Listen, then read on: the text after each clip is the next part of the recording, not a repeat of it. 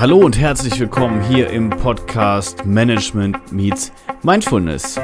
Es tut mir leid, dass ich mich nach so langer Zeit jetzt erst wieder bei euch melde, aber wie das nun manchmal so ist, im Leben gibt's einige Dinge, die sind einfach dringlicher, die drücken, schreien und brennen und ja, bekommen dadurch natürlich auch den Vorzug. Und ich freue mich, dass ich heute endlich wieder ein bisschen Zeit gefunden habe, beziehungsweise vor ein paar Tagen diese Folge heute vorzubereiten und mit euch jetzt ein paar Ideen und Überlegungen zu teilen.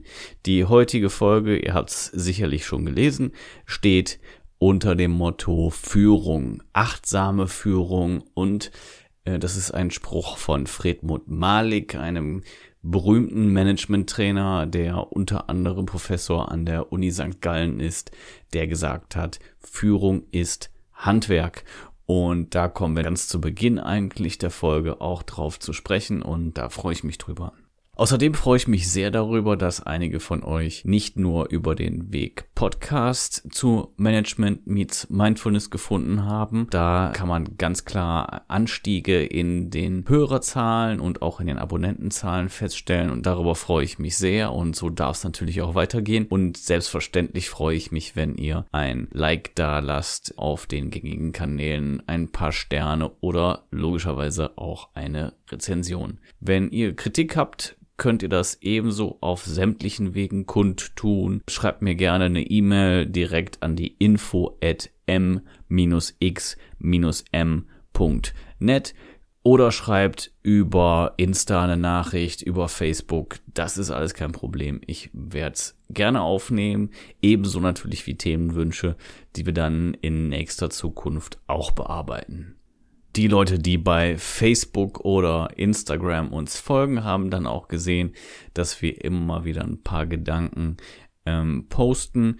Da sind ein paar Sprüche dabei, ein paar Anregungen, häufig aber auch mit einem gewissen Nutzwert. Also nicht nur ganz nettes Blabla, sondern häufig auch mit einer etwas tieferen Botschaft, wo es darum geht, sich Gedanken zu machen.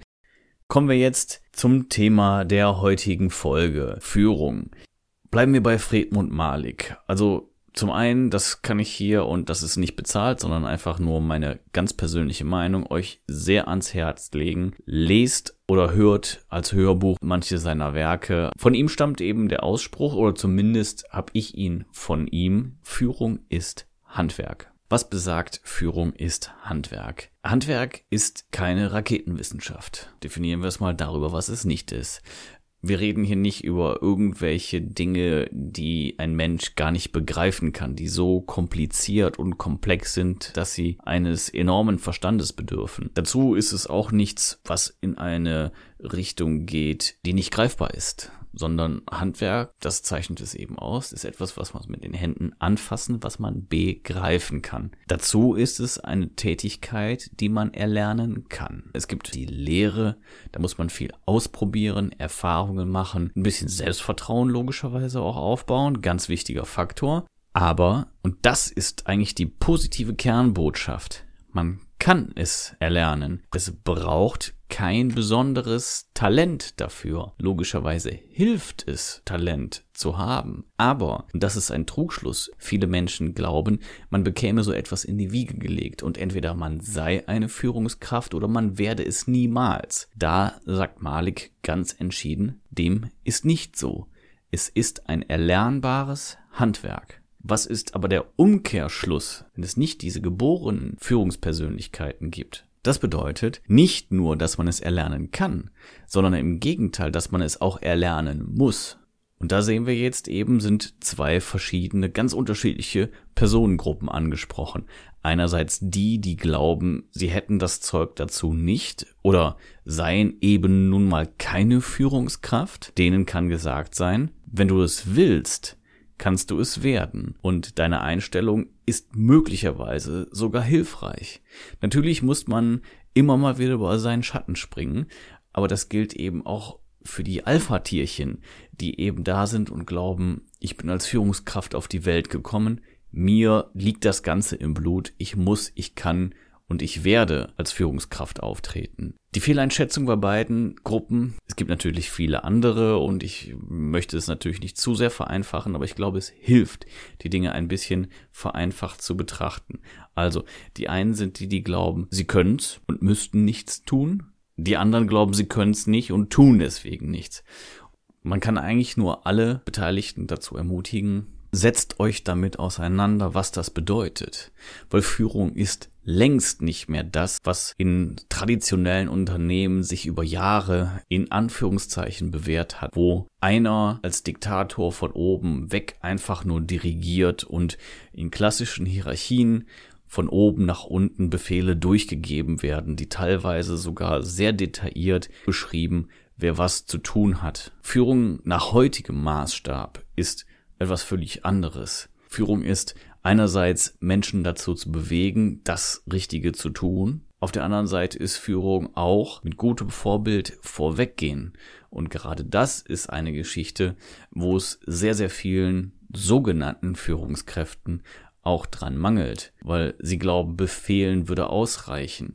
Aber führen heißt eben auch vorweggehen und genau das Richtige tun und nicht von den Mitarbeitern Dinge erwarten, die man selber nicht bereit ist zu tun. Und wenn man sich das vor Augen führt, dann sind wir in einer Situation, wo die klassischen Muster einfach gar nicht mehr greifen, wo man völlig neu darüber nachdenken muss, was verbirgt sich hinter Führung und sich selbst auch, und das ist eigentlich eine der wichtigsten Botschaften, die ich heute vermitteln möchte, sich selbst auch in Frage stellt, stimmt meine eigene Einschätzung? Entweder meine eigene Einschätzung, dass ich kann und nichts tun muss, oder die Einschätzung, dass ich gar nicht darüber nachdenken brauche. Die Fragen sind rhetorisch, es liegt auf der Hand. Selbstverständlich, jeder kann etwas tun und jeder sollte etwas tun im Umgang mit Menschen.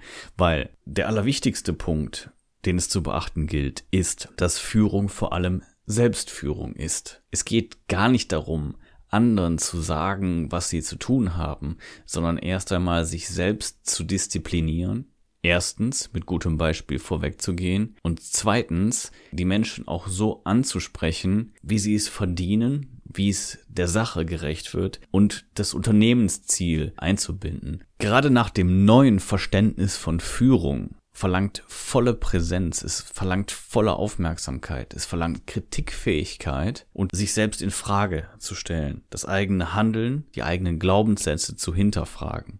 Es geht darum, den Mitarbeiter in den Fokus zu rücken. Eine Sache, die sehr, sehr vielen sogenannten Führungskräften absolut schwer fällt, weil sie sehen sich eben selbst im Mittelpunkt und denken, dass die Mitarbeiter da sind, um ihnen zu dienen. Und das ist völlig falsch, nach heutigem Verständnis. Manche Theoretiker gehen eben so weit, dass sie sagen, die Aufgabe der Führungskraft ist es, den Nährboden herzustellen, sodass die Mitarbeiter bestmöglich performen können. Es geht also nicht darum, sie anzuleiten oder sie anzuweisen, was sie zu tun haben, sondern es geht darum, jeder ist an der richtigen Stelle eingesetzt. Das ist eben die Aufgabe der Führungskraft und so eingesetzt, dass er oder sie seine ihre Stärken bestmöglich ausspielen kann. Und somit wird von der klassischen Rolle der Führungskraft, die sagt, was zu tun ist, die Rolle sogar vielmehr zu einer dienenden Führungskraft, die dazu da ist, alle Ressourcen bestmöglich einzusetzen, dass sie dem übergeordneten Unternehmensziel dienen können. Den Gestaltungsrahmen jedes einzelnen Mitarbeiters klar zu definieren, ihn gar nicht zu motivieren, sondern einfach dafür zu sorgen, dass möglichst alle demotivierenden Faktoren so weit heruntergefahren werden, dass sie eben nicht den Mitarbeiter daran hindern, seine Power voll und ganz einzusetzen. Natürlich reden wir hier über teils philosophische Aspekte, über Weltanschauung. Wir gehen davon aus, dass jeder Mitarbeiter von sich aus intrinsisch motiviert ist, Dinge zu tun. Das ist nach meinem Verständnis der aktuelle Stand der Wissenschaft. Die Menschen wollen arbeiten, die allermeisten. Insbesondere dann, und davon gehen wir mal aus, wenn sie in der Situation sind, dass sie einen Job haben, den sie auch sich ausgesucht haben, in dem sie arbeiten wollen und an dem sie grundsätzlich auch Spaß haben. In dem Moment, wo jemand also aus freien Stücken zur Arbeit kommt und die Arbeit es grundsätzlich ermöglicht, dass eine Befriedigung aus ihr heraus stattfindet, hat der Mitarbeiter die Motivation, Dinge zu tun. Wie kann nun eine Aufgabe selbst dafür sorgen, dass jemand glücklich ist? Nun, da gibt es verschiedene Faktoren und die Grenzen sind nicht hundertprozentig trennscharf, weil natürlich Anerkennung etwas ist, das durchaus aus dem Außen kommt und somit grundsätzlich keine intrinsische Motivation mit sich bringt. Aber wenn man etwas fertig macht, das wird gesehen und anerkannt, bekommt man logischerweise ein positives Feedback und danach, das sind die Grundfaktoren der Menschheit, streben wir. Jeder Mensch, selbst wenn er noch so unglücklich ist mit, einem, mit seinem Job, erfährt aus dem Beruf heraus eine gewisse Bestätigung. Das kann darin zum Beispiel bestätigt liegen, dass man etwas besonders gut gemacht hat, dass es einem gut gelungen ist und dass die Sache besonders schön, besonders kreativ, besonders schnell, extrem präzise oder in irgendeiner Form eben am oberen Ende der Skala erledigt wurde. Und darauf kann man stolz sein. Und das ist eine Bestätigung, die man gar nicht mal von außen braucht, weil man selber ja weiß, ich habe das geleistet. Was höchstens passieren kann, ist, dass danach eben ein demotivierender Faktor von außen darauf kommt. Beispiel dafür. Man ist der Ansicht, dass man die Aufgabe besonders schnell durchgeführt hat kommt jetzt jemand an und sagt, wie, du hast erst eine Aufgabe erledigt? Fangen wir an zu grübeln. Und auf einmal ist das, was wir selber dadurch verspürt haben, weil wir der Ansicht waren, boah, das ging uns jetzt aber super von der Hand, ist es völlig dahin. Nicht immer ist es so, da greift nochmal ein psychologischer Faktor, äh, der insbesondere aus der Kindheit herrührt, wo wir nämlich glauben, dass wir selbst die Verantwortung für alles tragen. Aber genau das stimmt ja gar nicht es gibt einfach Menschen, die zum Beispiel völlig falsch einschätzen, wann wir mit der Aufgabe begonnen haben. Das können sie auch gar nicht wissen.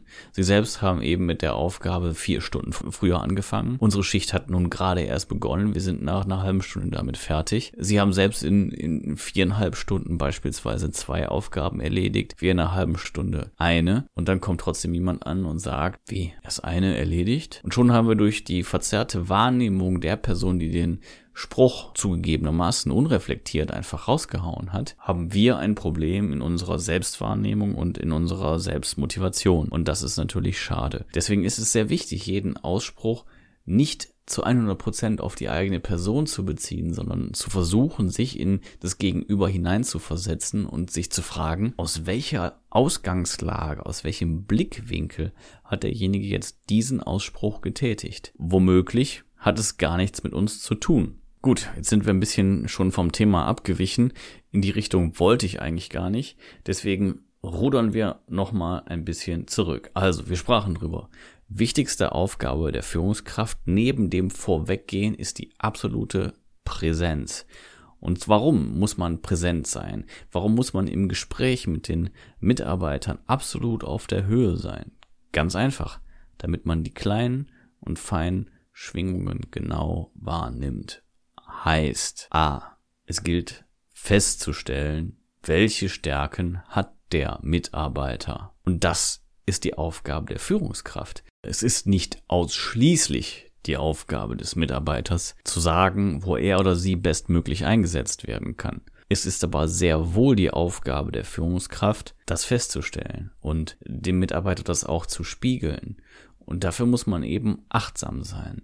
Was gelingt dem Mitarbeiter sehr gut, was geht ihm leicht von der Hand. Wie immer ist hier das Problem, dass Schwächen sehr, sehr schnell offensichtlich werden und auch von allen wahrgenommen und von vielen kommentiert. Die Stärken hingegen werden selten sichtbar. Wenn, werden sie häufig mit dem Prima abgetan. Das Prima freut uns kurzfristig, man muss aber dann sehr genau darauf achten, wann und wo wurde man gelobt, mit welcher Häufigkeit und kann es natürlich sehr schlecht einschätzen. Ist es nur in Ordnung, gut, toll oder ist es tatsächlich überdurchschnittlich gut? Und das ist eine schwierige Geschichte. Tja, neben dem sogenannten Empowerment, sprich der Ausrichtung, dem Mitarbeiter möglichst viel Macht und Kraft und ein Feld zum Arbeiten zu geben, geht es halt auch um Empathie. Empathie ist das A und O. Was ist für den Mitarbeiter wichtig? Man sich hineinversetzen in die Lage des Mitarbeiters und darüber nachdenken, wie sieht er das Ganze? Was hat er denn eigentlich für Ziele? Kann ich den Mitarbeiter damit motivieren, wenn ich sage, wir müssen unbedingt den Umsatz steigern, das ist wichtig für das Unternehmen. Wer genau hingehört hat, die meisten wissen es wahrscheinlich ohnehin, kennt die Antwort. Nee, das ist wichtig für das Unternehmen, aber das ist nicht in erster Linie wichtig für den Mitarbeiter. Aber wie ist es möglich, die einzelnen Ziele und die Einzelbedürfnisse in eine Richtung zu bringen? Ist das überhaupt möglich? Ja, ich denke schon, dass das möglich ist. Aber dafür bedarf es natürlich einem Grundverständnis. Die Unternehmensziele sind in der Regel, das sage ich ganz bewusst, in der Regel klar. Sie werden häufig kommuniziert, wobei manchmal nicht immer auch die wirklich dahinterliegenden Ziele und Bedürfnisse kommuniziert werden, sondern teilweise aus innerpolitischen Gründen Dinge vorgeschoben werden. Darauf können wir aber keine Rücksicht nehmen. Also wir gehen davon aus, dass die kommunizierten Ziele auch der Wahrheit entsprechen und nach denen wollen wir uns richten. Und dann geht es im zweiten Schritt darum, wie ist es möglich, die Ziele des Mitarbeiters so mit in eine Linie zu bringen, dass alle in eine Richtung arbeiten. Und das klingt völlig absurd und aus der Welt, aber so ist es gar nicht, weil der Mitarbeiter möchte zum Beispiel selber auch schnell fertig werden.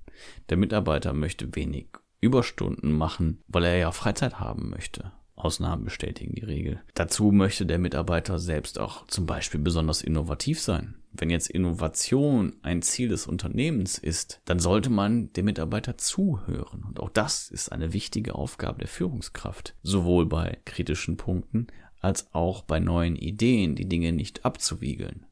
Das bedeutet aber, und da geht's jetzt nochmal an die absolute Unternehmensspitze, eine Führungskraft hat die Aufgabe zu führen. Führung benötigt Zeit. Und vor allen Dingen benötigt Führung viel Zeit, die nicht direkt am Ergebnis beteiligt ist. Weil es geht eben um Gespräche, es geht um einen Austausch.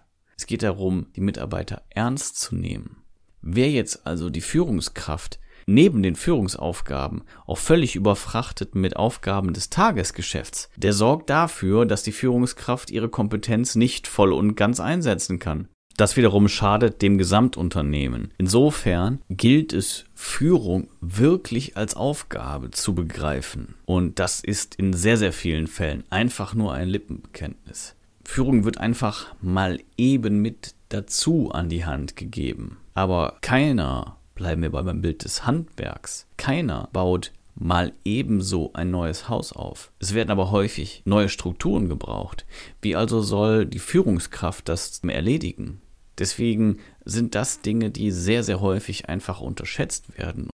Vernünftige Führung ist ein Thema, das A sehr gut von absolutem Top-Level vorgelebt werden muss oder für das es eben gute Beispiele auf Basis des mittleren Managements braucht, die entsprechend in Szene gesetzt werden. Und nur so kann es eben funktionieren, dass auch die Führungskräfte die darunter liegenden Hierarchieebenen bestmöglich in Szene setzen. Für viele eher traditionell eingestellte Chefs, CEOs, wie auch immer, aber auch Kapitalgeber beispielsweise. Viele sehen es als extrem an. Dennoch bin ich der Ansicht, dass es ein durchaus sehr wichtiger Schritt und ein sehr wichtiger Weg ist und dass es eine Aufgabe der Führungskraft ist, für ein gutes Arbeitsklima zu sorgen. Ich glaube, das, was es vor allen Dingen braucht, ist eine gewisse Dankbarkeit. Eine Dankbarkeit dem Unternehmen gegenüber, dass der Arbeitsplatz zur Verfügung steht. Auf der anderen Seite aber auch eine Dankbarkeit jedem Einzelnen gegenüber, dass er seine Arbeitskraft bestmöglich und gewinnbringend einsetzt. Und generell ist es so, dass Dankbarkeit nun mal der Schlüssel zu allem ist. Da kursiert immer wieder der äh, schöne Spruch, den ich auch nur unterschreiben kann. Es sind die Dankbaren, die glücklich sind, nicht die Glücklichen, die dankbar sind. Das bedeutet, dass Dankbarkeit die Voraussetzung für Glück ist und nicht dass erst das Glück da sein muss, damit man dankbar ist, sondern wenn man erst wenn man sich in der Dankbarkeit übt, kann man Glück erfahren. Und das ist eine Geschichte, die sich im Bestfall natürlich auch viele Führungskräfte zunächst einmal vor Augen führen. Ein anderes Beispiel, ein sehr, sehr schöner Spruch ist von Robert Bosch, der vor gut 100 Jahren sagte, ich zahle keine guten Löhne, weil ich viel Geld habe, ich habe viel Geld, weil ich gute Löhne zahle. Auch das zeigt nochmal ganz, ganz entscheidend, dass es zunächst ein Investment ist. Wer ernten möchte, der muss säen. Also wer Dankbarkeit sät, wird sie entsprechend auch ernten. Und wenn man sich diese Kausalkette vor Augen führt, dass man zunächst einmal etwas tun muss, damit es funktioniert, dann macht das die ganze Sache deutlich leichter. Tun heißt eben mit gutem Beispiel vorangehen, den Mitarbeiter optimal in Szene setzen, etc. So, jetzt sind wir schon super, super, super weit unterwegs und vorangeschritten in der Zeit. Und jetzt machen wir einen Break und in Kürze kommt dann Teil 2 zum Thema Führung. Ich sage herzlichen Dank für die Aufmerksamkeit, freue mich auf euer Feedback auf den unterschiedlichen Kanälen und ähm, ja, lasst ein Abo da, liked, gebt, vergebt Herzen, Sterne, wo auch immer ihr euch tummelt. Guckt mal vorbei in den sozialen Netzwerken und ich freue mich auf einen Austausch, auf Themenwünsche und bin bald wieder bei euch. Das war eine Folge von Management Meets Mindfulness. Mein Name ist Philipp. Bis bald.